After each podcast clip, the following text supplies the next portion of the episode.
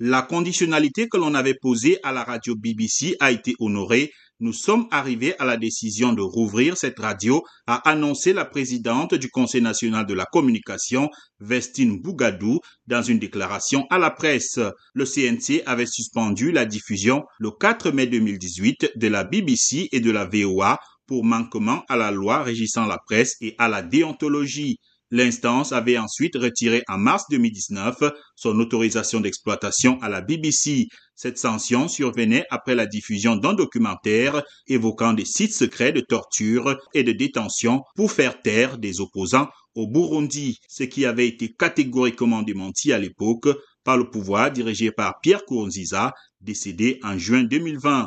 Son successeur, Evariste Ndayishimiye, avait appelé en janvier 2021 le CNC à régler ses différends avec les organes de presse sanctionnés à la suite de la crise. La VOA n'a, elle, pas vu sa suspension levée, mais notre correspondante est à nouveau autorisée à travailler dans le pays.